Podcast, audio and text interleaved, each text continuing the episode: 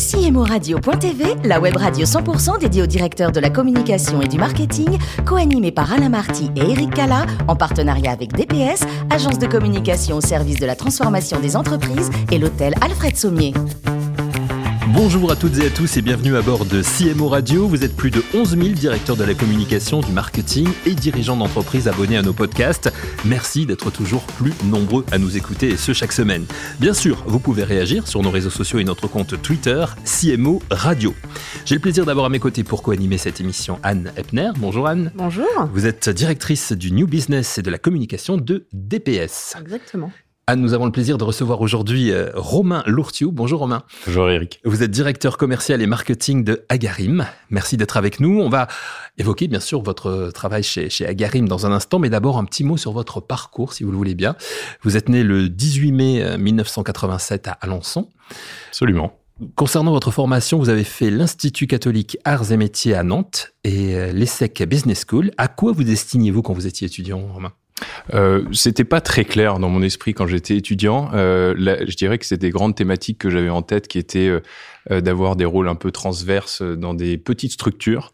Euh, donc j'ai euh, oscillé entre justement petites et grandes structures pour vérifier que c'était bien la voie que, que, qui me correspondait et je l'ai assez vite validé effectivement. Alors, euh, après plusieurs stages, dont en Nouvelle-Zélande, à Auckland, euh, vous entrez pour votre première expérience professionnelle chez, chez Pearl, où vous allez rester cinq ans et demi. Alors, vous nous racontez un petit peu comment tout cela s'est fait? Oui, bien sûr. Alors j'étais, euh, ça s'est fait un petit peu par hasard pour, mon entrée finalement chez Perle, puisque je, je me destinais pas forcément au métier de l'immobilier. J'avais fait un stage de fin de justement de master spécialisé chez Air Liquide, donc plutôt grande structure, on va dire évidemment. Et finalement, c'est un peu par hasard je suis tombé sur une annonce qui, qui proposait un, poste commercial d'animation de, de, de portefeuille d'un conseiller en gestion de patrimoine indépendant dans un secteur euh, sur un produit qui était assez innovant, qui était le démembrement de propriété. Mmh. Un produit dont je n'avais absolument jamais entendu parler et qui m'a un peu mis la puce à l'oreille. Euh, et puis finalement, en creusant un petit peu et en regardant euh, de quoi il s'agissait, j'ai découvert une, vraiment une innovation en fait qui avait été mise en place par, par Perle dans le début des années 2000, qui m'a intellectuellement beaucoup plu. Et donc c'est comme ça que finalement j'ai mis le pied à l'étrier dans ce secteur qui est celui de l'immobilier, c'est l'immobilier d'investissement. Voilà. Euh, donc euh, l'évolution ensuite, euh, bah, je, le, le, le, poste consistait à animer un portefeuille de conseiller en gestion de patrimoine indépendant mmh. sur une zone géographique donnée. et puis finalement, le, le chemin faisant, j'ai pris la direction de, des partenariats quelques années après sur la moitié ouest de la France. puis et puis et puis finalement ouverture également aux grands comptes, c'est-à-dire distribution par les réseaux bancaires et assureurs. Et vous allez y rester donc cinq ans et demi, je, je, je le disais. Et après cette expérience, euh, après cette première expérience professionnelle, vous vous lancez un défi personnel. En fait, vous, vous faites un break, on peut appeler ça comme ça. Euh, vous êtes sportif, hein, donc euh, vous vivez une expérience assez originale pour être euh, signalé. Est-ce que vous pouvez nous parler de ce défi? C'est le Continental Divide Trail. Oui, en fait, c'est j'avais à cœur depuis euh, toujours. Euh, enfin, je, suis assez passionné par les, euh, par les, par la nature, par les défis en tout genre, et c'est c'est c'est une expérience que j'avais à cœur de faire un jour. Alors, je savais pas quelle forme ça allait prendre, et puis j'ai estimé que après mes cinq ans et demi, six ans passés chez Perle, ben j'avais c'était finalement le bon moment pour pour m'accorder un peu cette pause, on va dire, et ce et ce, ce temps pour pour réaliser ce rêve. et je suis parti, j'ai quitté mon entreprise sans, sans vraiment savoir à ce moment-là quel serait le, quel serait le projet. Et puis c'est gonflé quand même, hein, c'est gonflé. Enfin, oui, c'était un, c'était un petit peu osé, euh, mais euh, mais je sentais que c'était en, en, ligne avec ce que j'avais besoin à ce moment-là. Euh, et donc ça, je me suis après pas mal de recherches et de d'introspection aussi, je me suis j'ai jeté mon dévolu sur donc le Continental Divide Trail qui est le qui est le plus long trek du monde, qui fait 5000 plus de 5000 km et qui en fait part de la frontière du Nouveau-Mexique aux États-Unis, littéralement du, du grillage hein, avec mmh. le, le Mexique pour remonter jusqu'au Canada en, en, en, reprenant euh, toute la, la, chaîne des crêtes en fait des rocheuses. Voilà, donc c'est un, un, un, trek qui a qui en plus a une, une altitude moyenne assez élevée. Voilà, voilà. en autonomie. Et bon, vous n'êtes pas allé au bout, hein, on va pas, on va pas faire ça, faire le, enfin, vous trouvez des, excuses parce que c'est difficile. Hein, Peut-être vous recommencerez un jour. Donc c'est bien. Donc vous avez fait ce, break et puis au retour, alors c'est pas, c'est pas difficile de revenir d'ailleurs, de, reprendre une activité professionnelle. Vous intégrez une start-up qui s'appelle Ocus pendant un an. Euh, comment ça s'est fait là aussi? C'est compliqué de revenir? Alors déjà avant de, avant même mon départ de chez Perle, j'avais en tête de d'aller, de, de retourner un petit peu dans l'écosystème euh, entrepreneurial. Euh, je savais pas encore véritablement dans quel secteur. D'ailleurs, je cherchais pas forcément à rester dans celui de l'immobilier. J'avais j'avais envie de voir un petit peu autre chose. Euh, et donc, euh, euh pour répondre à votre question, oui, c'est mmh. pas évident de revenir après une expérience comme ça parce qu'on vit des choses et des des, des sensations assez différentes de celles qu'on peut connaître tous les jours dans son dans son quotidien parisien. C'est évident. Donc, il m'a fallu un petit peu de temps pour réatterrir. C'est c'est évident. Mais donc, j'ai finalement trouvé cette expérience qui qui qui qui était une, une start-up de d'une vingtaine de personnes quand je l'ai intégré. Euh, un an après, quand je suis parti, on était plutôt aux alentours de 100, 120. Donc, une, j'étais vraiment dans la phase d'hypercroissance sur un poste de, de, commercial, de sales pur, euh, ce que je n'avais jamais véritablement fait euh, puisque j'étais plutôt sur l'animation de partenariat juste avant mmh. Chez Perle. Et donc, donc un nouveau métier, un nouveau secteur, un nouvel écosystème, donc beaucoup de nouveautés, ce qui, ce qui a nécessité beaucoup d'adaptation. Voilà. Mais au bout d'un an et demi, vous partez et vous allez chez, chez Advenis. Donc, vous revenez à, votre, à vos premiers amours, la gestion de patrimoine, avant finalement d'intégrer chez, chez, d'intégrer Agarim il y a un an et demi, où vous êtes euh, aujourd'hui. Donc, euh, expliquez-nous un petit peu ce parcours. Euh, pourquoi le retour à la gestion de patrimoine et puis ensuite Agarim que vous allez nous présenter, bien sûr. Oui. Euh, eh bien, en fait, le, le, je, je me suis rendu compte que l'immobilier, le secteur que j'avais connu, me manquait un petit peu, pour mmh. être très honnête. Euh, le côté transverse qu'il offre euh, et que le poste offre également me manquait. Euh, et donc je suis retourné en gestion de patrimoine, non pas sur une partie business, mais euh, quand j'ai rejoint Advenis, c'était euh, plutôt dans, dans, une dans une optique.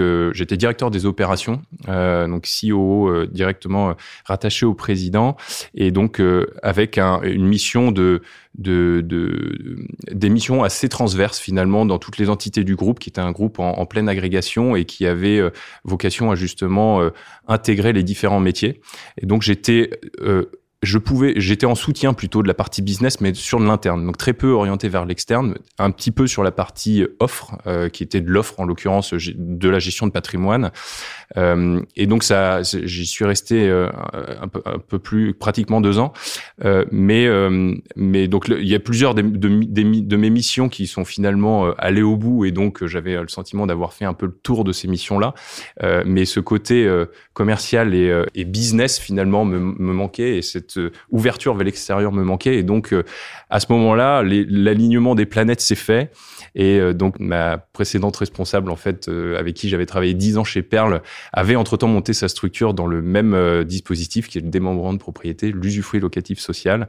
et donc, elle cherchait à ce moment-là un directeur commercial et marketing pour reprendre toute la toute l'activité commerciale. Et donc, je, je l'ai rejoint il y a, il y a bientôt un an maintenant. Voilà. Et la, la, la boîte s'appelle Agarim. Absolument. Vous nous la présentez quand même en quelques mots? Oui. Euh, on est euh, donc, euh, euh, on a vocation à être en fait euh, expert sur le démembrement de propriété. C'est un -hmm. terme un petit peu barbare qui, qui est en général assez bien connu des, des particuliers, des familles dans le cadre des, des successions et des transmissions de patrimoine.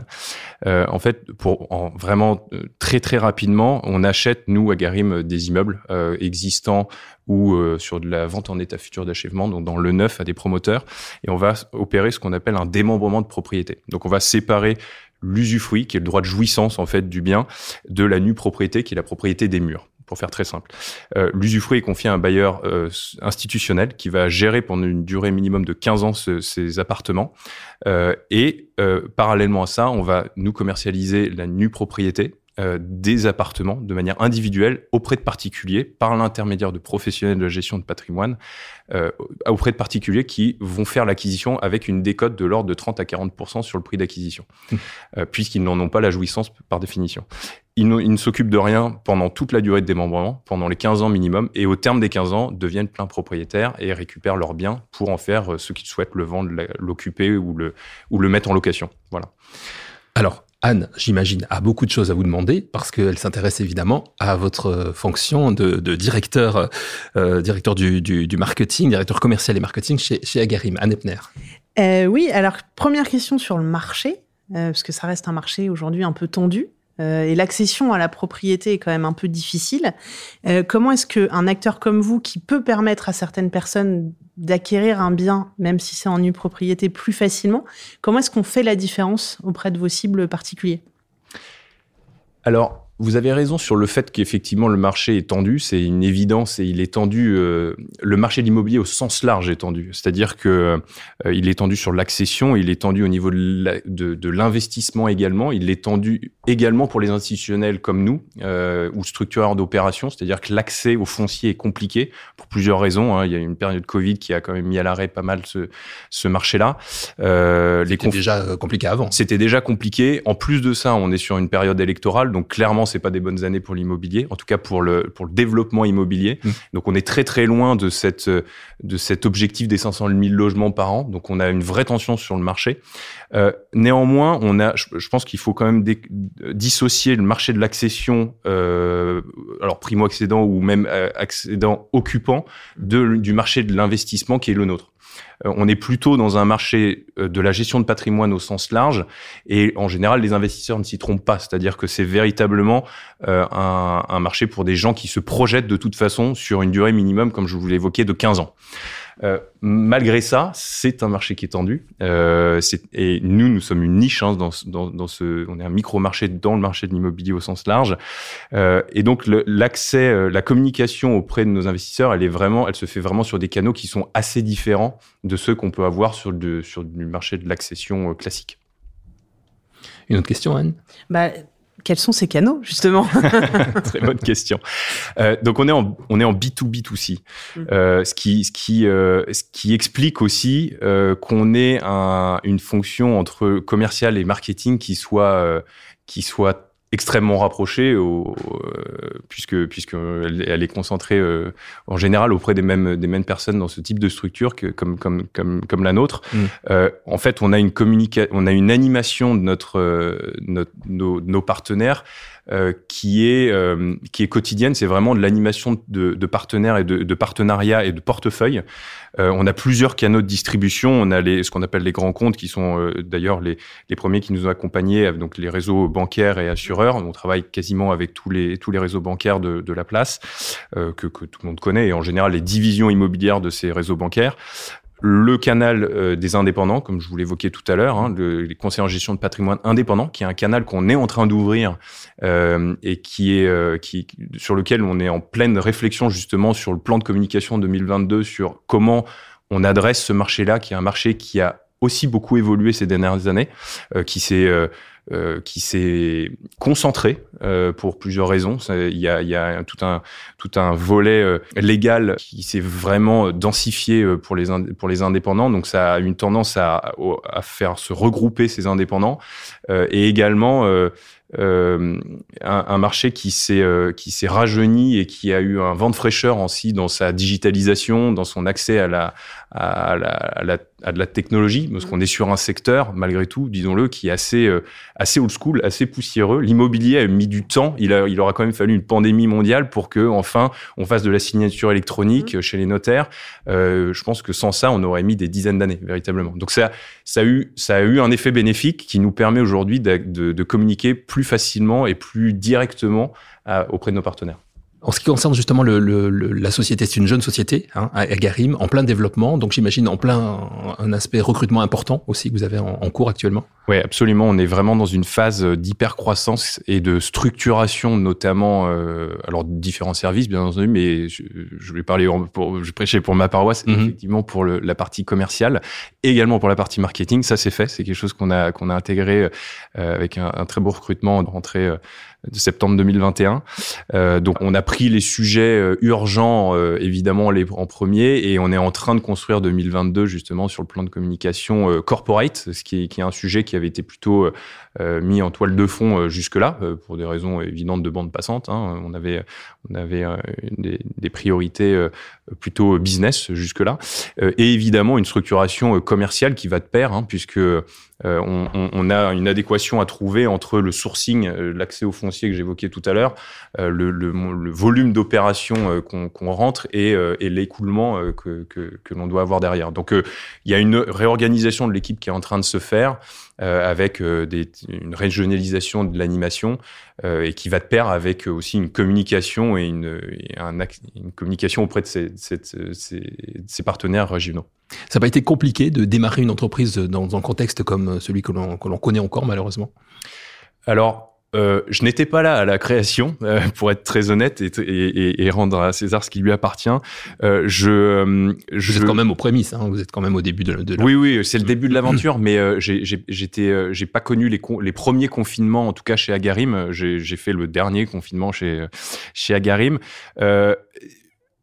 Alors, je vais faire un peu une réponse de Normand parce que je pense que ça a des avantages et des inconvénients. C'est-à-dire que ça permet de, travailler un petit peu en temps masqué et de, de, de rôder euh, certaines euh, euh, ça, ça, son lancement sur le marché, euh, ça a cet avantage-là de pouvoir se poser un petit peu. Je pense qu'on l'a tous ressenti comme ça sur un, un, moment un petit peu hors du temps et la, possibilité de prendre du recul sur sur son activité, de changer potentiellement ce qui ne fonctionne pas. Alors dans une création, c'est vrai que les changements, on, on, commence ex nihilo, donc a, fortiori, il y a, y a on, on, les adapte dès le départ, mais je dirais que euh, on est, c'est, une entreprise qui est jeune de par son, son, sa date de création, mais malgré tout très expérimentée dans, dans les, le nombre d'années d'expérience cumulée, puisqu'on est tous euh, issus du, du, secteur depuis, euh, de, depuis de nombreuses années. Donc, ce qu'on avait connu par le passé a un petit peu changé, et c'était d'ailleurs en fait finalement le bon moment pour créer de, de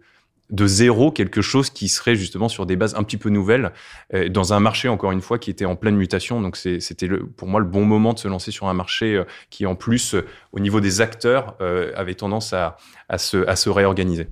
Ce secteur de l'immobilier, ce secteur du, du, du patrimoine, c'est quelque chose qui vous, vous y êtes revenu, hein, donc c'est quelque chose qui vous plaît, que vous aimez. J'aimerais que vous nous racontiez rapidement l'expérience d'ouvrier bénévole que vous avez, que vous avez eue avec la réhabilitation d'une ancienne gare ferroviaire en Slovaquie quand vous étiez euh, tout jeune. Quoi. Ah ouais, j'étais tout jeune. Ouais, Ça, ça, ça, date un petit peu. Euh, c'est vrai que c'est le, le, le, parallèle est assez intéressant. Euh, J'ai mis pas mal de temps à le faire et c'est euh, c'est intéressant de le souligner. Alors j'avais tout juste 17 ans, hein, donc à ce moment-là, j'étais plus dans la réflexion de qu'est-ce que serait quel que serait mon parcours académique que ce que que que la, que l'après on va dire mais euh, c'est vrai que c'est un, c'est un projet qui m'avait énormément plu euh, qui euh, euh, qui consistait euh, bah, à réhabiliter une ancienne gare ferroviaire au, au, fin fond de la Slovaquie et qui en centre culturel voilà hmm. et, et c'était mon premier voyage en solitaire et c'est probablement mon plus beau souvenir de voyage alors que pourtant la destination est clairement pas la plus éloignée mais beaucoup de choses m'ont marqué à, à cette époque-là et notamment le fait de voyager tout seul sans sans téléphone, sans carte bleue et de partir euh, en bus de, de ma Bretagne jusqu'à Bratislava et ensuite euh, dans le nord de la Slovaquie. Voilà. Mais comme quoi, il n'y a pas de hasard hein, dans la vie finalement. euh, on a compris, hein, vous êtes très sportif aussi. Alors pour terminer, quels sont les, les, les sports que vous pratiquez en général? Il y en a pas mal. Il y en a pas mal. Je dirais que mon, mon sport passion par-dessus tout, c'est le surf. Euh, je suis euh, je suis breton et donc j'ai commencé le surf à très, enfin quand j'étais ado. Euh, c'est un sport et une passion que je partage avec ma conjointe depuis de nombreuses années. Donc en fait tous nos voyages sont tournés autour du surf et donc on, on voyage euh, et on choisit nos destinations euh, en fonction justement des, des saisons et, de la, et des saisons de de houle pour pouvoir avoir les meilleures destinations possibles. Et on a dit ça avec notre deuxième passion que sont les voyages. Mhm. Euh, et après, j'ai, enfin, une passion globale pour tout ce qui touche au monde marin. Donc, euh, tous les sports nautiques, de, au sens large, euh, me passionnent. Donc, j'ai fait beaucoup, beaucoup d'apnée quand j'étais adolescent et beaucoup de, et beaucoup de voile également. Un homme de la mer. Le prochain voyage, ce sera où? Euh, Alors, tout dépend des, de, de l'ouverture des frontières. Des oui, voilà. Mais on va dire que sans, sans se mettre de limites et de, et de barrières, si, euh, si les frontières rouvrent, ça, ce sera les Philippines. Sinon, euh, euh, à défaut, alors le mot, je le mets entre guillemets, ce sera le Costa Rica, qui est une destination que qu'on connaît très bien et que, que j'aime énormément. Affaire à suivre donc. Merci beaucoup Romain, Romain Lourtieu, directeur commercial et marketing de Agari. Merci également à vous. Anne, fin de ce numéro de CMO Radio. Retrouvez toute notre actualité sur nos comptes Twitter et LinkedIn. On se donne rendez-vous jeudi prochain à 14h précise pour une nouvelle émission. Merci beaucoup.